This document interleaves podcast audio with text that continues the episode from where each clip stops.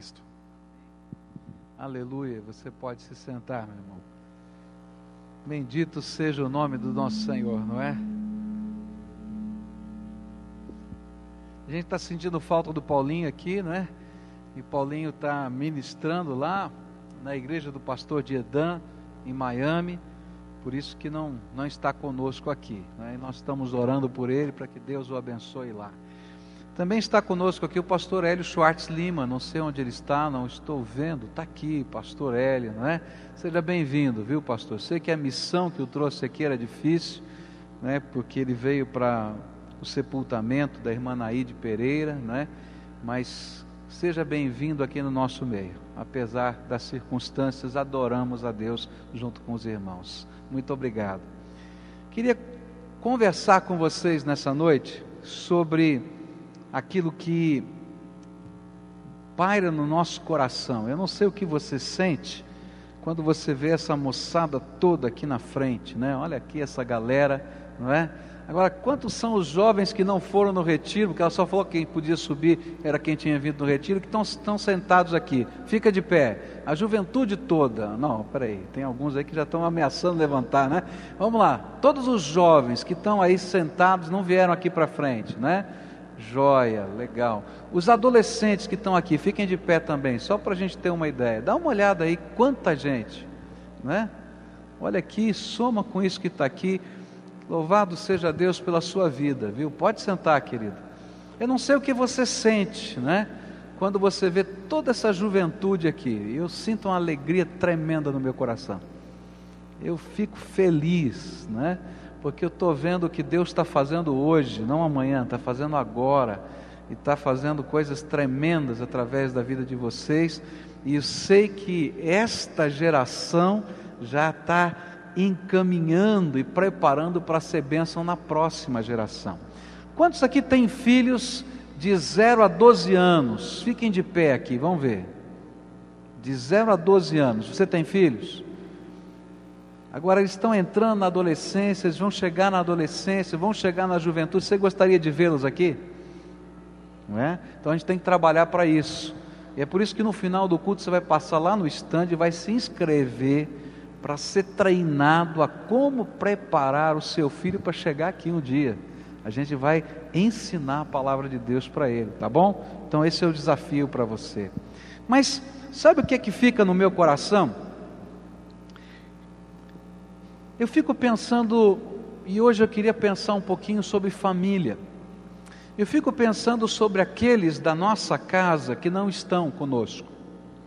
Quantas são as famílias que vêm, por exemplo, o jovem vem, não é, para a igreja e os seus pais ainda não são convertidos? Tem jovens assim que os pais ainda não são convertidos? Levanta a mão para a gente ver. Joia, só para a gente perceber aqui. Aí, aí embaixo, só para mim ver jovens convertidos que os pais não são convertidos, adolescentes que os pais ainda não são convertidos. Tem aqui? Tem vários aí, não é? Agora, adultos que os seus filhos ainda não se converteram, levanta a mão para a gente ver. Ok. Pessoas que estão olhando para alguém da sua casa, da sua convivência, quem sabe o marido ou a esposa, e que ainda não receberam Jesus como Senhor e Salvador. Levanta a mão. Então, queridos, eu quero falar com vocês nessa noite. Eu quero falar sobre alguns valores e alguns princípios da palavra de Deus que nos ensinam a como nós podemos fazer diferença na vida destas pessoas que nós amamos, nessas pessoas que nós, é, o nosso coração já está envolvido, já está é, cheio de ternura para com eles, e que nós sentimos um peso redobrado no nosso coração a favor deles. Ontem nós estávamos tendo aqui o congresso da Cepal Sul e os jovens não se reuniram lá no, no ginásio, eles tiveram o seu, o seu culto aqui nesse templo e alguns chegavam perdidos, chegavam atrasados, né? Iam correndo, nem olhavam as placas sinalizadoras que era aqui o culto dos jovens e apareciam lá no ginásio. Eu estava bem ali na porta e apareceu uma moça correndo, e aí abriu um sorriso e olhou e viu que não era a juventude que estava lá. Né? Aí eu fiquei assim entristecido, corri para a porta, fui lá cumprimentar. Está perdida, minha filha? Tô, pastor, onde é que estão os jovens? Ah, estão lá no templo. Mas aí ela estava numa alegria tão grande. Ela disse assim: Essa aqui é minha irmã. Olha, é primeira vez que está vindo à igreja. E estava feliz. Aí a irmã estava do lado, ela disse assim: Pastor, os peixinhos dos jovens estão por aí. E aí eu boiei, né? Não entendi nada, né? Peixinho do jovem, o que, que é esse negócio de peixinho do jovem? Porque eles tiveram uma campanha há tempos atrás em que eles colocaram uma rede de pesca, não foi isso? Na decoração, uma rede de pesca, e cada um foi lá naquela rede e colocou um peixinho que representava um familiar seu e por quem ele estaria orando e ela estava toda feliz, dizendo assim: Olha, esse é o meu peixinho que está chegando hoje, eu quero levar lá na frente o meu peixinho. E eu fiquei tão feliz, porque esse é o sentimento que tem que estar no nosso coração. Nós não estamos aqui quando pregamos o Evangelho para alguém, ou quando ensinamos as coisas da palavra de Deus, nós não estamos é, fazendo com que as pessoas mudem de time de futebol. Algumas pessoas imaginam que quando a gente prega Jesus, a gente está dizendo: olha, muda de time, você era do time A, vem para o time B, esse time é melhor, a cor é essa, é aquela, olha, o jogador fulano de. Não, nós estamos falando de alguma coisa tremenda, nós estamos falando da graça de Deus que dá a vida eterna. Nós estamos falando do sangue de Jesus que nos purifica de todo pecado. Nós estamos falando do poder libertador do Senhor, como nós ouvimos aqui nesse testemunho hoje à noite. E sabe quem é que está precisando disso? Primeiro sou eu. Primeiro sou eu. Eu preciso de Jesus. Mas tem gente que a gente ama tanto que precisa de Jesus. Eu me lembro de uma vez que a gente estava num culto e sentimento do nosso coração, houve um, um, momento nesse culto em que nós fizemos um exercício, não é? Todo mundo ficou de olhos fechados naquele culto e nós começamos a imaginar a volta do Senhor Jesus. E a pessoa ia descrevendo o que ia acontecer na volta do Senhor Jesus. Aquilo que a palavra de Deus diz, que é, do Oriente ao Ocidente, todo olho veria em toda a terra, de noite, de manhã, é, nascer do sol, não importa qual horário, as pessoas veriam Jesus nas nuvens, vindo na sua glória. E ele começou a descrever: olha o que vai acontecer, os anjos do Senhor vão, vão estar trabalhando de tal maneira que aqueles que estão em Cristo Jesus, a um piscar dos olhos, serão arrebatados e os seus corpos serão transformados e subirão subirão nas nuvens e farão parte do secto do Senhor. E lá, junto com o secto do Senhor, estarão todos aqueles que já morreram em Cristo e que ressuscitarão primeiro, como diz a palavra de Deus, e virão com Jesus. Ele foi descrevendo. E eu me lembro que o sentimento da igreja que estava ouvindo era um sentimento de alegria, era um sentimento de prazer. A gente podia ouvir alguns dizer, aleluia, glória a Deus. Mas num dado momento ele falou: olha para baixo. Olha para baixo. Quem não subiu? E quem você ama que não está nesse secto? E aí ele começou a falar o que a Bíblia diz a respeito dessas coisas. E a Bíblia diz que nesse dia os anjos do Senhor farão essa separação e que aqueles que não estiverem no secto do Deus eterno serão lançados no lago de fogo e enxofre que nós chamamos de inferno. E ele começou a dizer: Você pode dizer os nomes de alguns que os anjos estão tomando agora e colocando lá? E meus irmãos, daquele dia, naquele templo, alguns que estavam primeiro sorrindo de alegria começaram a chorar. Começaram a chorar. E a gente começava a ouvir um soluço no meio do auditório. Mas essa é a realidade. Quando a gente prega o Evangelho e quando a gente anuncia a nossa fé, especialmente aos nossos queridos, aos nossos filhos, aos nossos pais, aos nossos irmãos, aos nossos familiares, a gente não está falando de time de futebol, a gente não está falando de prática religiosa, a gente está falando de vida eterna, a gente está falando de céu e inferno, a gente está falando de coisas tremendas da graça de Deus. E é por isso que nessa noite eu queria colocar para vocês alguns princípios a grande pergunta é: como é que nós podemos ser uma bênção transformadora na vida daqueles que nós amamos. E eu estou pensando especialmente na nossa casa, na nossa família.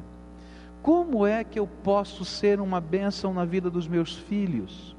Como é que eu posso ser uma bênção na vida dos meus pais? Como é que eu posso ser uma bênção na vida do meu esposo ou da minha esposa? Como é que eu posso ser uma bênção na vida dos meus irmãos de carne que ainda não receberam Jesus como Senhor Salvador? Será que a palavra de Deus nos ensina alguma coisa? Queria que você abrisse a sua Bíblia em Gênesis 18, verso 19. Gênesis 18, capítulo 18, versículo 19. E eu queria ler este versículo para você. Diz assim a palavra do Senhor: Porque eu o tenho escolhido, a fim de que ele ordene a seus filhos e a sua casa depois dele, para que guardem o caminho do Senhor, para praticarem retidão e justiça, a fim de que o Senhor faça vir sobre Abraão o que a respeito dele tem falado.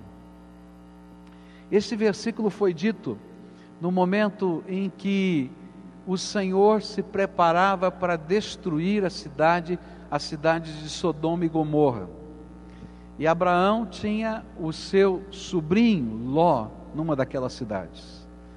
E o Senhor vai conversando com Abraão e falando dos seus intentos, e os anjos que estavam ali se dirigem, que estavam junto com Abraão para anunciar as maravilhas que Deus faria na sua vida, o milagre que aconteceria é, com relação ao nascimento do seu filho. E aí então ah, os anjos saem daquele anúncio de bênção e vão para destruir a cidade de Sodoma e Gomorra. E o Senhor comenta qual era o propósito da vida de Abraão, qual era a missão que Deus tinha para ele dentro do seu contexto de vida e família. E ele disse algumas coisas que são tremendas. Ele disse que Deus havia escolhido Abraão para um propósito. Deus havia escolhido Abraão para um propósito dentro da sua casa. E eu quero dizer para você que se você tem Jesus como Senhor e Salvador da sua vida, Deus escolheu você para um propósito dentro da sua casa e dentro da sua família. A palavra de Deus diz lá em Lucas capítulo 10 que Deus levanta no meio das casas e das famílias homens e mulheres de paz e a gente tem aprendido na palavra de Deus que esses homens e mulheres de paz, sobre quem a paz do Senhor fica e não volta, diz a Bíblia, são aqueles que se tornam portais da graça de Deus, para que a graça de Deus entre dentro dessas casas. São aqueles escolhidos, separados de Deus, que Ele coloca naquele lugar para fazer diferença, para abrir portas, para que caminhos que antes não poderiam ser trilhados naquele lugar, porque a palavra de Deus nunca entraria, agora entrem. São homens e mulheres de paz.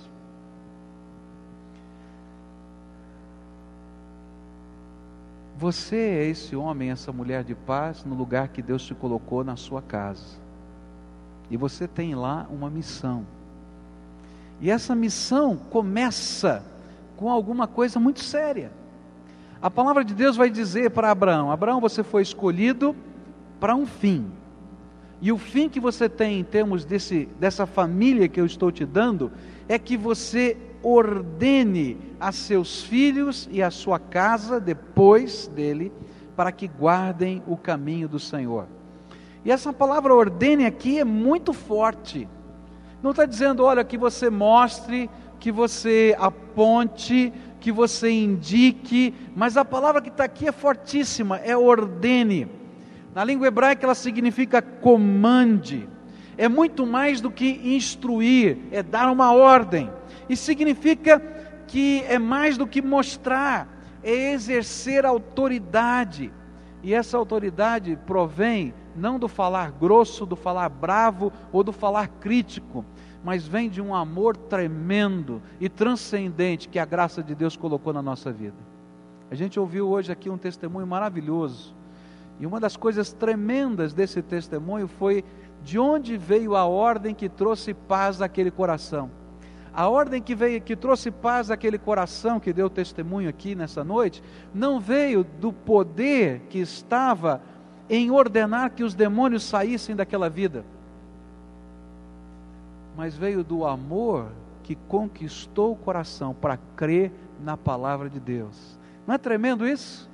Porque a autoridade do Senhor está em nós, mas não é essa autoridade que ganha os nossos filhos, não é essa autoridade que ganha os nossos pais, não é essa autoridade que ganha os nossos irmãos, mas é a autoridade de um amor que ordena a bênção dentro de casa, é a autoridade de um amor que se consome em graça.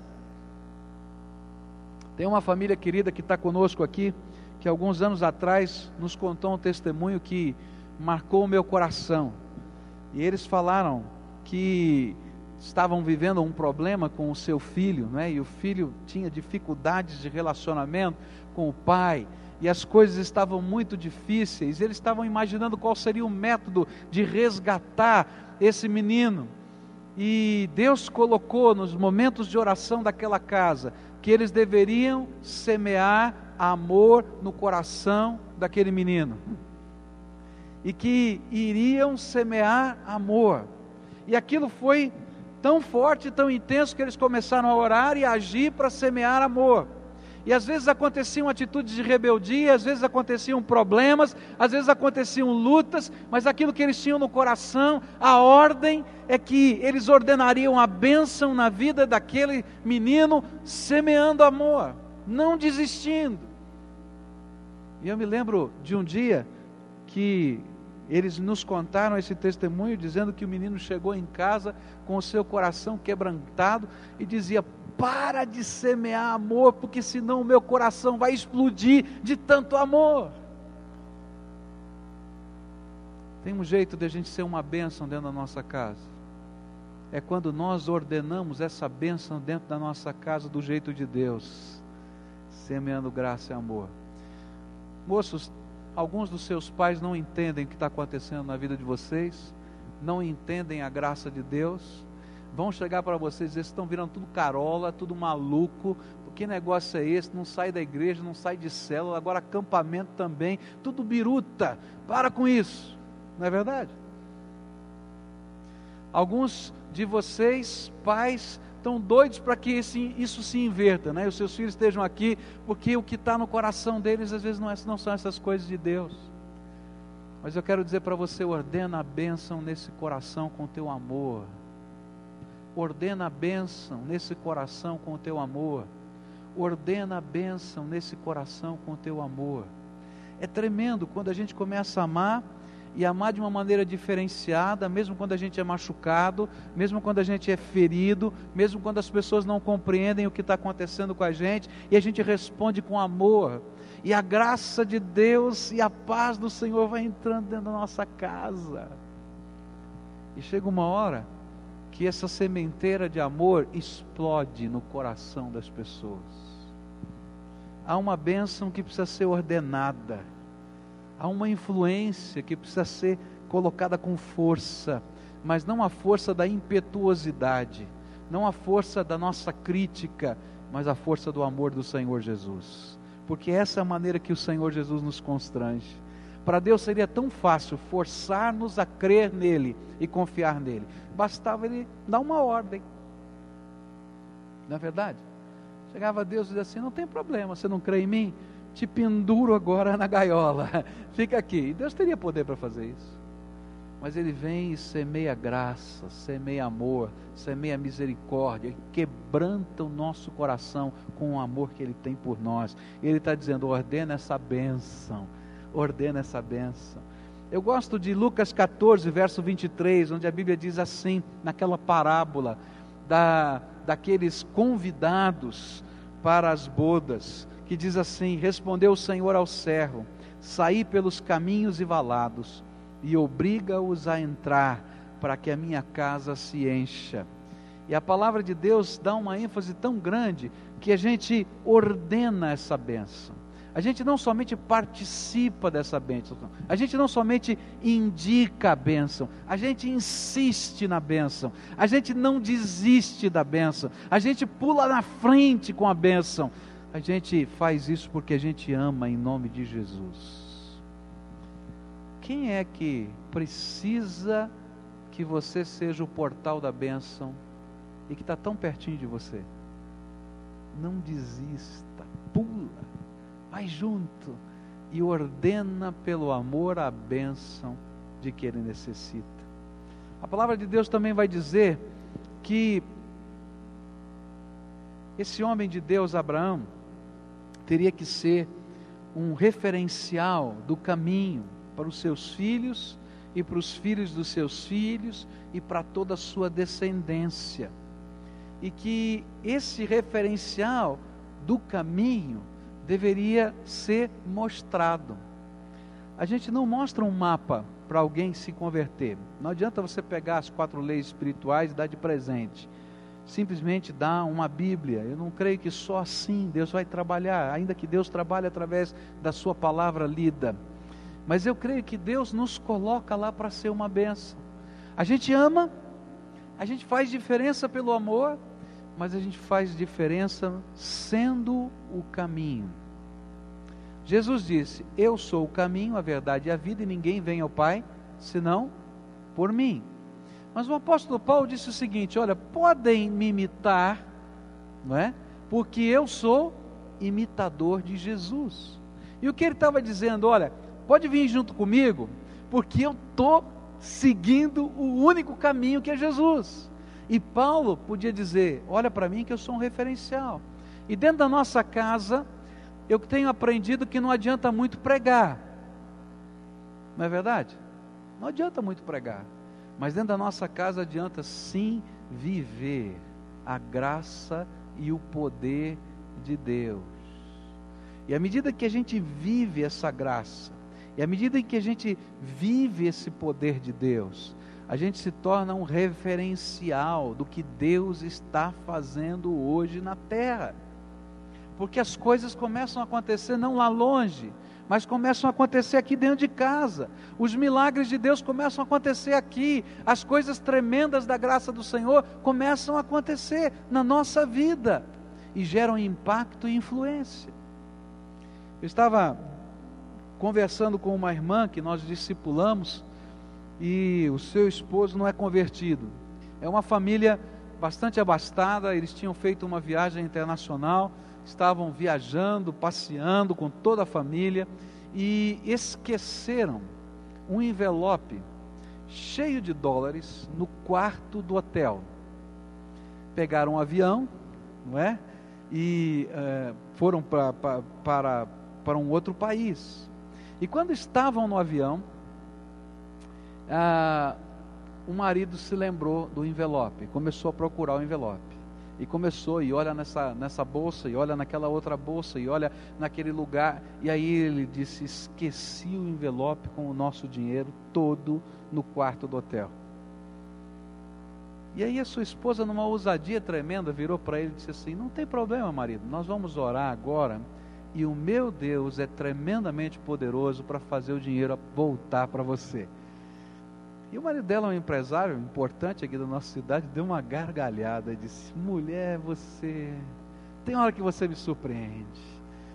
Como é que você pode ser tão ingênua? Quem é que vai devolver um envelope cheio de dólares? Isso aí não tem. Perdemos o dinheiro, não tem jeito. Vamos ter que chegar lá e ver como é que a gente vai se, se resolver, porque nós ficamos sem um tostão, cash money, em dinheiro. Ela disse: não tem problema pegou a filha, não é? Que estava começando a frequentar a igreja, ainda não era convertido, vem cá. Pegou o filho, ainda garotinho de nove anos de idade, juntaram ali no, no avião, próximos uns dos outros, o marido muito a contragosto, e ela orou: Senhor, tu és poderoso para nos devolver esse dinheiro. E eu sei que tu podes, e eu sei que tu podes mostrar para minha família a tua glória e o teu poder. Algo assim ela orou. Foram embora, viajaram, chegaram no hotel onde deveriam se hospedar, o voucher da viagem, e quando chegaram no hotel tinha um bilhete os aguardando. Era a gerência do outro hotel dizendo que encontraram no quarto um envelope com todos os dólares, os valores declarados ali naquele, naquele, naquele bilhete e que perguntava ao senhor de lá como ele queria que fosse remetido o dinheiro para eles. O marido olhava aquele bilhete e a mulher dizia: Aleluia, o Senhor é bom. Sabe por quê? Porque a melhor maneira de a gente mostrar que Jesus está vivo, que Jesus faz diferença, não é pregar um sermão, mas é viver esse sermão. Não é falar sobre a fé, mas é exercitar essa fé. A melhor maneira é experimentar no nosso dia a dia o poder de Deus. E sabe o que acontece? Nós nos tornamos num referencial. É interessante que uma das palavras que estão aqui na língua hebraica poderia ser traduzida como um poste sinalizador. E é isso que nós somos, para nossa casa e para nossa família, um poste sinalizador. Deus é cheio de misericórdia e graça. Não somos nós que convencemos os nossos queridos, mas nós podemos ser um sinal de Deus dentro da nossa casa. Não somos nós que salvamos, só Jesus salva. Não é uma igreja que salva, só Jesus salva, mas nós podemos ser um sinal de Deus dentro da nossa casa. E o desafio de Deus para mim e para você é que não sejamos outra coisa dentro da nossa casa, senão um sinal do Deus vivo e todo-poderoso. Outra palavra interessante que há nesse texto, de Gênesis 18, é de que nós deveríamos ser esse sinal de Deus, não somente daquele que experimenta a graça e o poder, não somente das coisas tremendas de Deus, mas que Abraão deveria viver retidão e justiça. E eu fiquei impressionado ao estudar esse trecho: viver retidão e justiça. O que significa isso? Parece sinônimo, retidão e justiça. Mas quando a gente começa a estudar um pouquinho mais a fundo esse texto, a gente vai descobrir que retidão é princípio. É ter no coração a certeza do que é certo e errado. É ter no coração valores. É ter dentro da alma aquela convicção: olha, isso é bênção, isso não é bênção, é desgraça isso aqui é santo, isso aqui não é santo, é aquilo que nos estraga por dentro e por fora. E isso então se tornam valores dentro da nossa vida. O que acontece é que o mundo, de modo geral, ele está envolto pela cultura, e ele está envolto por um jeito de pensar que não tem retidão, onde as pessoas dizem algumas coisas, mas não podem vivê-las e não acreditam naquilo. E aí nós vamos sendo envolvidos dia a dia por uma mistura de relatividade, dizendo que talvez o que seja certo para um não seja certo para o outro, o que seja errado para um não é errado para o outro, e a gente vai misturando tudo e dizendo: vive do teu jeito, segundo a tua cabeça, de qualquer maneira, e aí dá o que dá no meio dessa sociedade, que a gente não consegue nem entender. Alguns até imaginando que estão fazendo certo e arrebentando a sua vida. Mas retidão é quando os valores da palavra de Deus estão incorporados dentro da nossa alma e a gente tem discernimento de certo e errado. E aí a nossa família às vezes diz assim: Mas escuta, por que, que você não faz isso? Todo mundo da sua idade faz isso. Eu não faço porque eu tenho um valor diferente no meu coração que foi dado por Jesus. E eu faço diferença entre o certo e o errado. É assim que funciona. Eu ouvi outro dia uma jovem da nossa igreja dizendo sobre isso. Seus pais não são convertidos. Ela viveu uma situação complicada anos atrás com um namorado, quase engravidou, a família ficou tudo maluca e etc. E agora ela, salva no Senhor Jesus, convertida, vive um namoro santo, direitinho, segundo a palavra de Deus, não vive relação sexual fora do casamento, ela entende que isso é valor de Deus, e de repente a família diz assim: escuta, por que, que você não faz essas coisas? Que negócio maluco é esse? E aí às vezes ela pensava assim: mamãe, papai, vocês queriam viver aquilo que viveram anos atrás? Que quase ficaram descabelados? Eu não faço porque eu tenho um valor na minha vida. Eu sei o que é certo, o que é errado. Isso é retidão, o valor que está dentro de nós. E a justiça? A justiça é quando eu aplico o certo e errado no dia a dia da minha vida. E aí isso se transforma em valor moral e espiritual. E aquela cegueira da cultura se transforma em olhos abertos pela graça de Deus. E isso é ordenar a bênção sobre nós sobre os nossos queridos e sobre a nossa descendência. Porque toda vez que a gente vai permitindo que a desgraça, através do pecado, tome conta da nossa casa, a gente não tem a bênção, ao contrário, a gente tem a maldição. As coisas estão acontecendo ali. Isaías 54, 13 diz assim: E todos os teus filhos serão ensinados do Senhor, e a paz de teus filhos será abundante. Provérbios 22, 6 diz: Instruir o menino no caminho que deve andar, e até quando envelhecer, não se desviará dele. A gente tem que viver essas coisas. A gente ensina o valor, mas a gente aplica a justiça no dia a dia. Papai, mamãe, quando a gente disciplina o nosso filho, a gente está dizendo que o valor precisa ser praticado na vida. E uma família que não sabe disciplinar e não tem disciplina, ela de fato não tem valor nenhum, porque ela não vive aquilo que diz que acredita. Queria dizer para você que se você quer fazer diferença na sua casa, primeiro começa com você. E esse é o ensino. Você é uma porta de bênção. Ordena a bênção através do amor dentro da tua casa. Você que é essa porta de bênção, vive essa bênção no poder do Espírito e você vai se transformar num poste, num sinal indicativo da graça de Deus. Você não precisa falar, Deus está revelando a glória dele através da sua vida. Vive justiça e retidão na sua vida e você vai fazer diferença, porque a luz brilha no meio das trevas, da escuridão. E eu queria dizer para você que enquanto você faz isso, você podia começar a cuidar espiritualmente dos seus queridos. E eu gosto muito de Jó. Jó vai me ensinar qual deve ser a minha atitude como pai. Jó capítulo 1, versículos 4 e 5 diz assim: Os seus filhos costumavam juntar-se para comerem e beberem juntos na casa de um deles de cada vez convidando também as três irmãs, e nessas ocasiões comiam e bebiam abundantemente. E quando aquelas festanças acabavam, e por vezes prolongavam-se por vários dias, Jó mandava chamar os filhos e santificava-os, levantando-se de manhã cedo e oferecendo um sacrifício por cada um deles, porque Jó pensava desta forma: talvez os meus filhos tenham pecado e tenham ofendido Deus nos seus corações.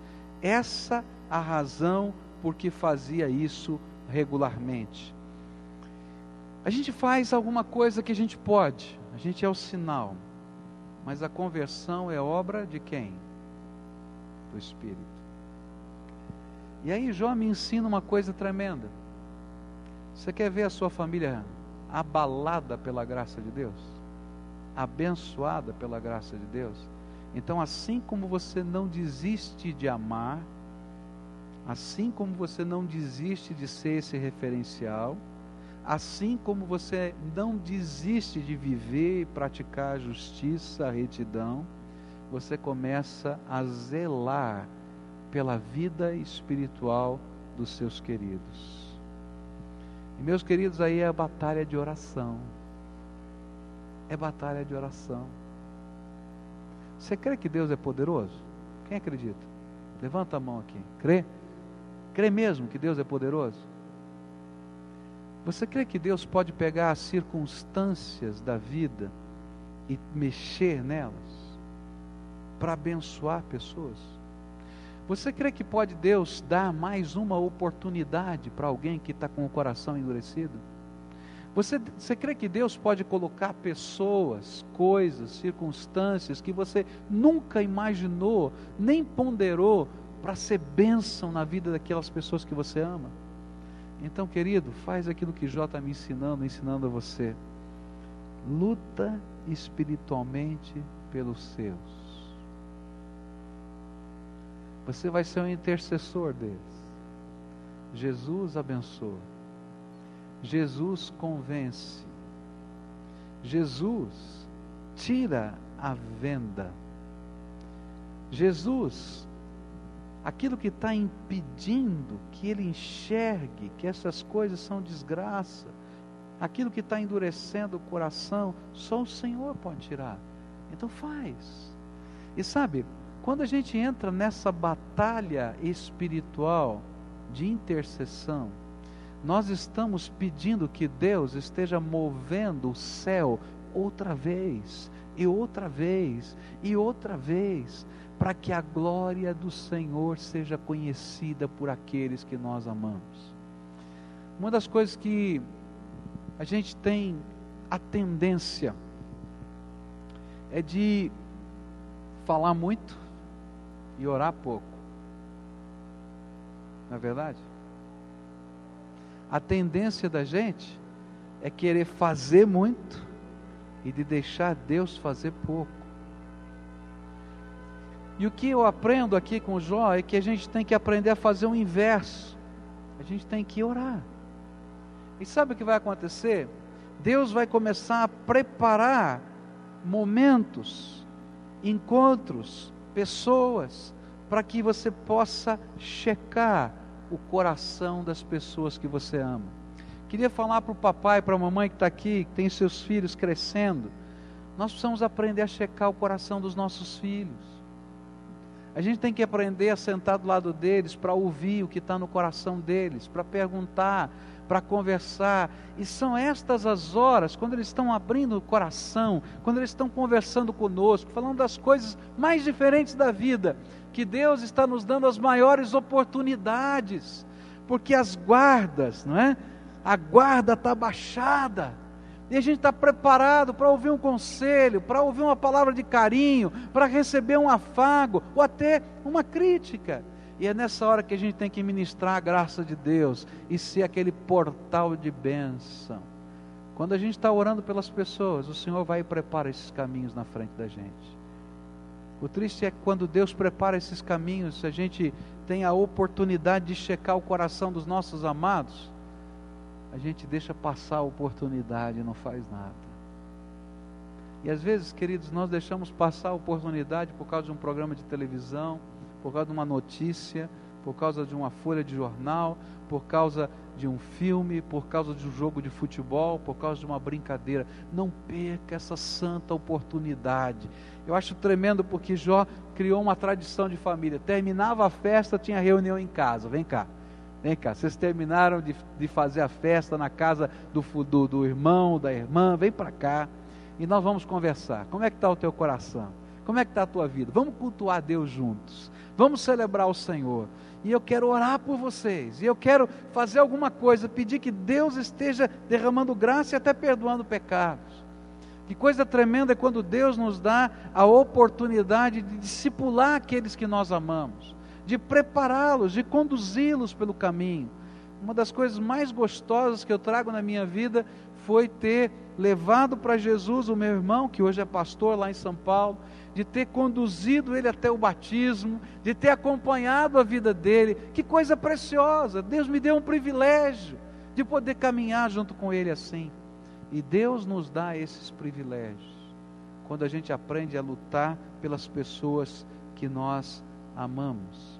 E quero terminar dizendo para você, lembrando aquilo que aconteceu com Jacó. Jacó, em Gênesis 35, versículos 2 e 3, ele está voltando para casa com a sua família. E depois de tantas bênçãos que Deus lhe dá, ele reúne os seus filhos e diz: Nós vamos voltar a um lugar muito especial para mim nós vamos voltar para Betel. Betel é um lugar muito precioso para mim.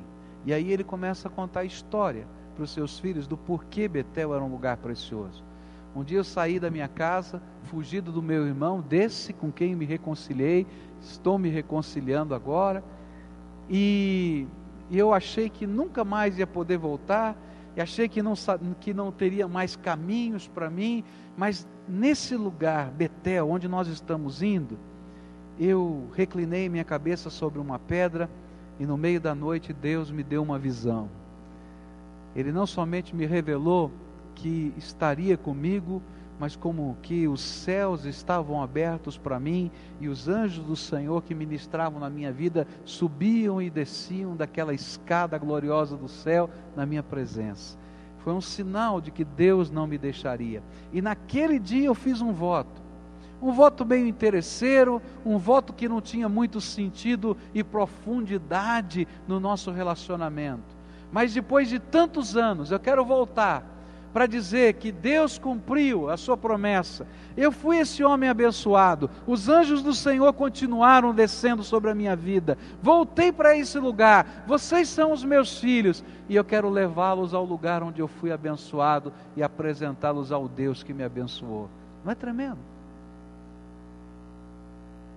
Aí ele olha para os seus filhos e diz assim: Eu sei que tem ídolos no meio da bagagem de vocês.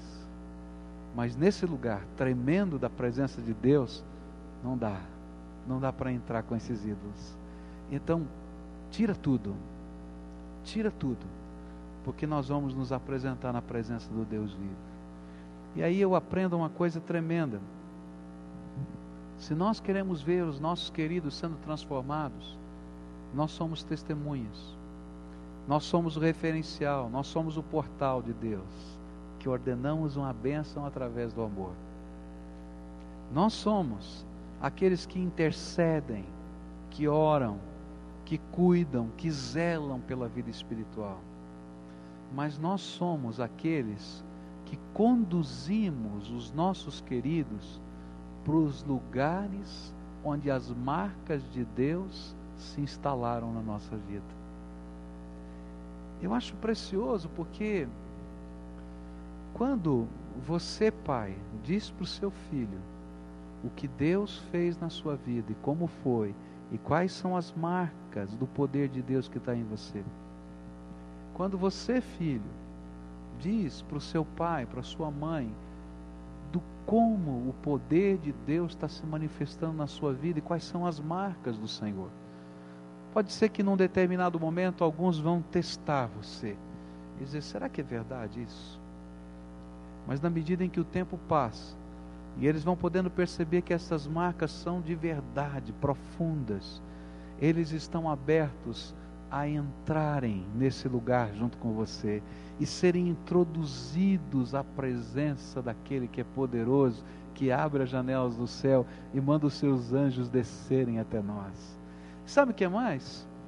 Quando a gente vai tendo essa oportunidade de conduzi-los a estas marcas da graça, eles estão abertos a abandonarem os seus ídolos no caminho. Eu quero dizer que nós, pais, precisamos ensinar isso aos nossos filhos. Há uma coisa na tradição judaica que para mim é tremenda. Era a festa dos pães ázimos ou dos pães sem fermentos. E essa era uma prática muito interessante no judaísmo. Naquela festa havia uma brincadeira feita em casa com os filhos. Mas uma brincadeira muito gostosa, você pode imaginar isso, né? Os pais tinham que procurar na casa, junto com os seus filhos, onde tinha massa fermentada. Naquele tempo o fermento não era pozinho, né, pó royal que a gente usa, nem aquele flashman, né, aquela coisinha. O que se fazia era pegava um pedacinho de massa, né, levedada, ou então deixava aquela massa azedar, não é? E aquela massa azeda é que era misturada à massa nova e virava o fermento. Então naquele dia, do dia dos pães sem fermento, todo mundo na casa tinha que procurar pedacinhos de massa. E era interessante que na cultura e no jeito de fazer a festa, eles procuravam a massa fermentada nos lugares mais inusitados. Você já pensou em procurar debaixo da cama massa fermentada? não é? Você já pensou procurar no armário massa fermentada no quarto? Mas a Bíblia diz que era isso que eles faziam. Eu imagino a festa. Imagina a criançada correndo junto com o papai e com a mamãe. Hoje é o dia de procurar se tem fermento em casa. Levanta aí, mexe, vem para o lado, constrói aqui, tira do lugar, arrasta lá. Aí vai achar, quem sabe, um ou dois pedacinhos. Ai, ai, fui eu que eu achei. E eu acho até, isso já é minha interpretação pessoal, né? É minha inferência. Eu acho até que um pai mais brincalhão escondia debaixo da cama um pedacinho de massa daquela, para ficar mais emocionante, né? Para ver quem é que acha. E no final o papai tinha que contar por que, que ele estava fazendo isso.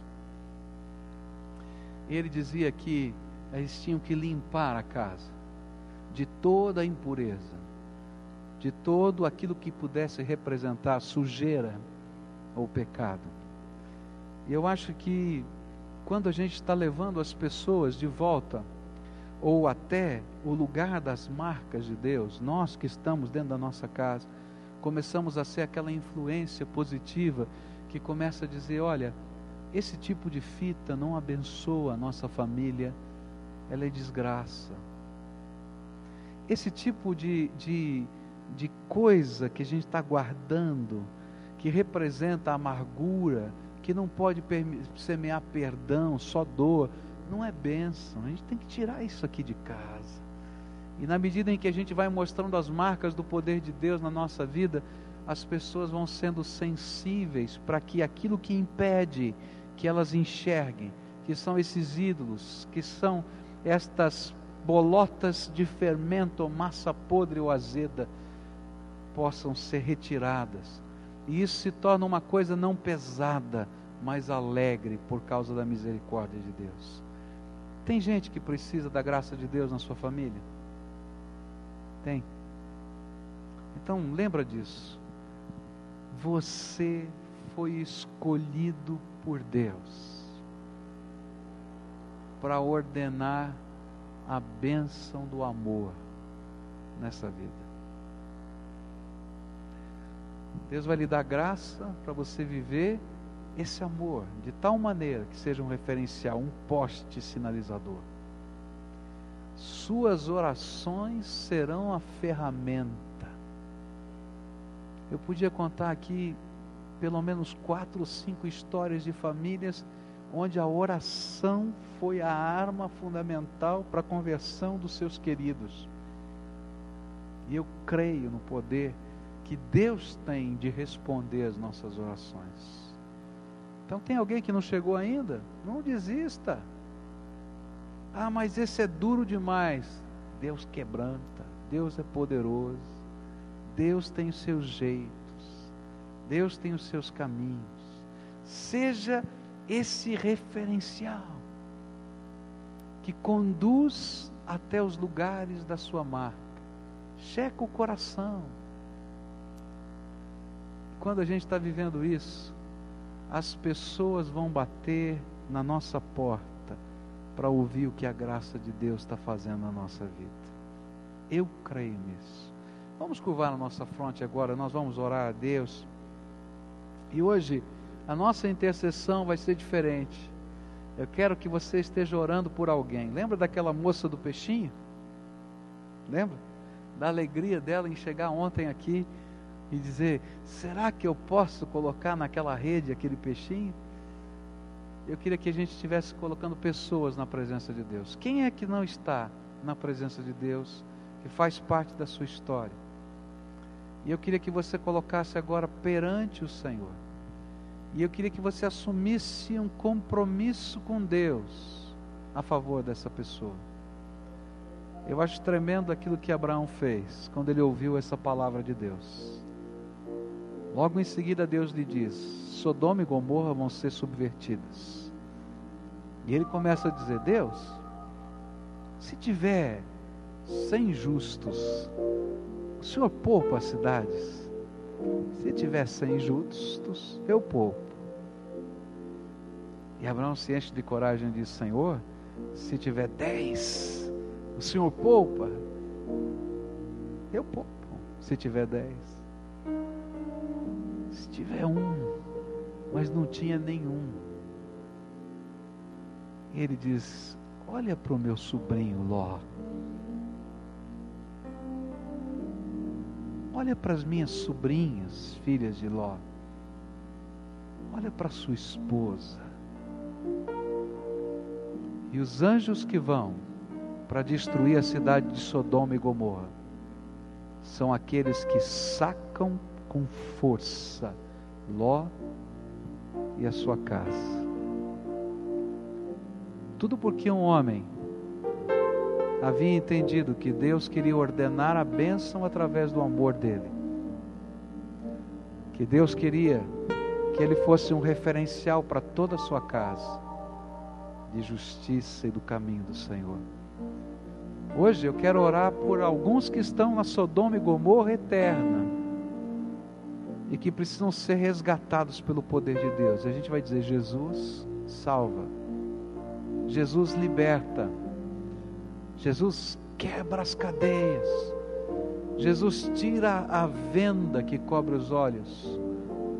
Jesus usa a minha vida, usa as circunstâncias, usa da maneira que o Senhor quiser, mas eu me comprometo contigo de zelar pela vida dessas pessoas enquanto eu viver pela sua salvação. Você está disposto a fazer esse compromisso?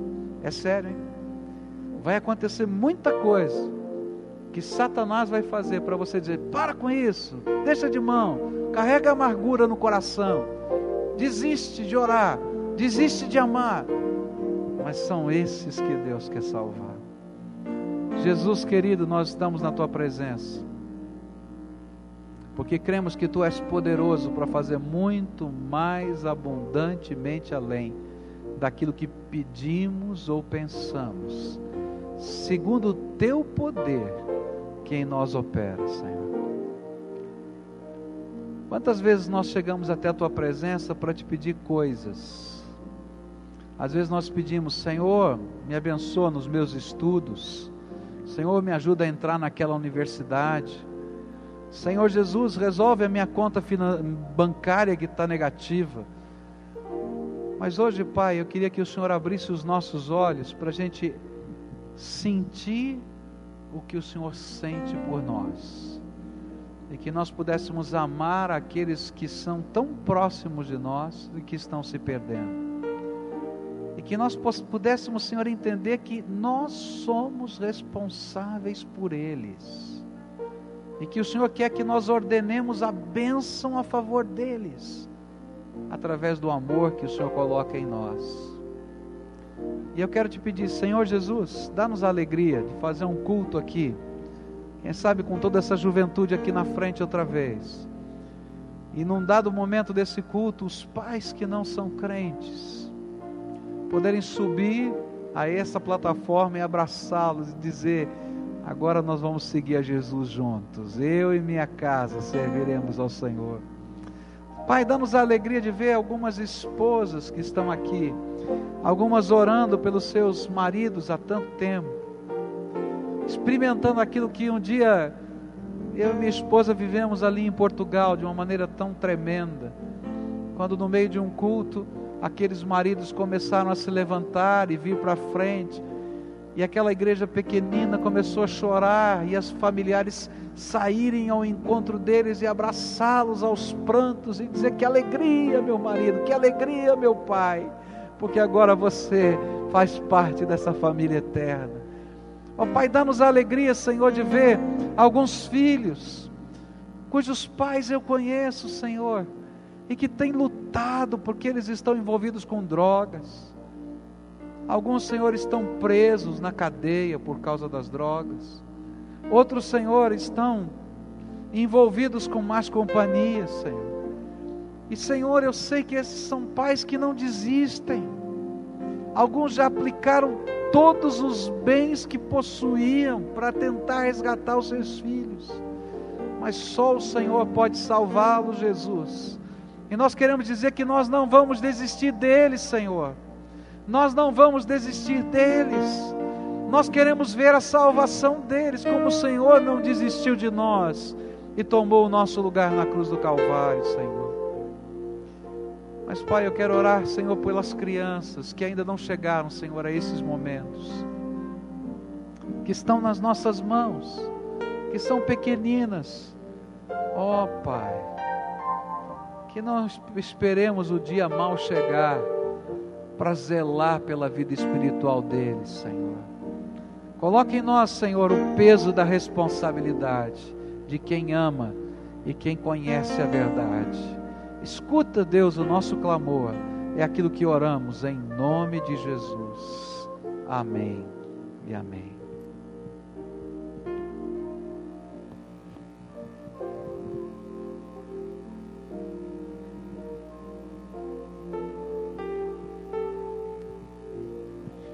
Vamos ficar em pé.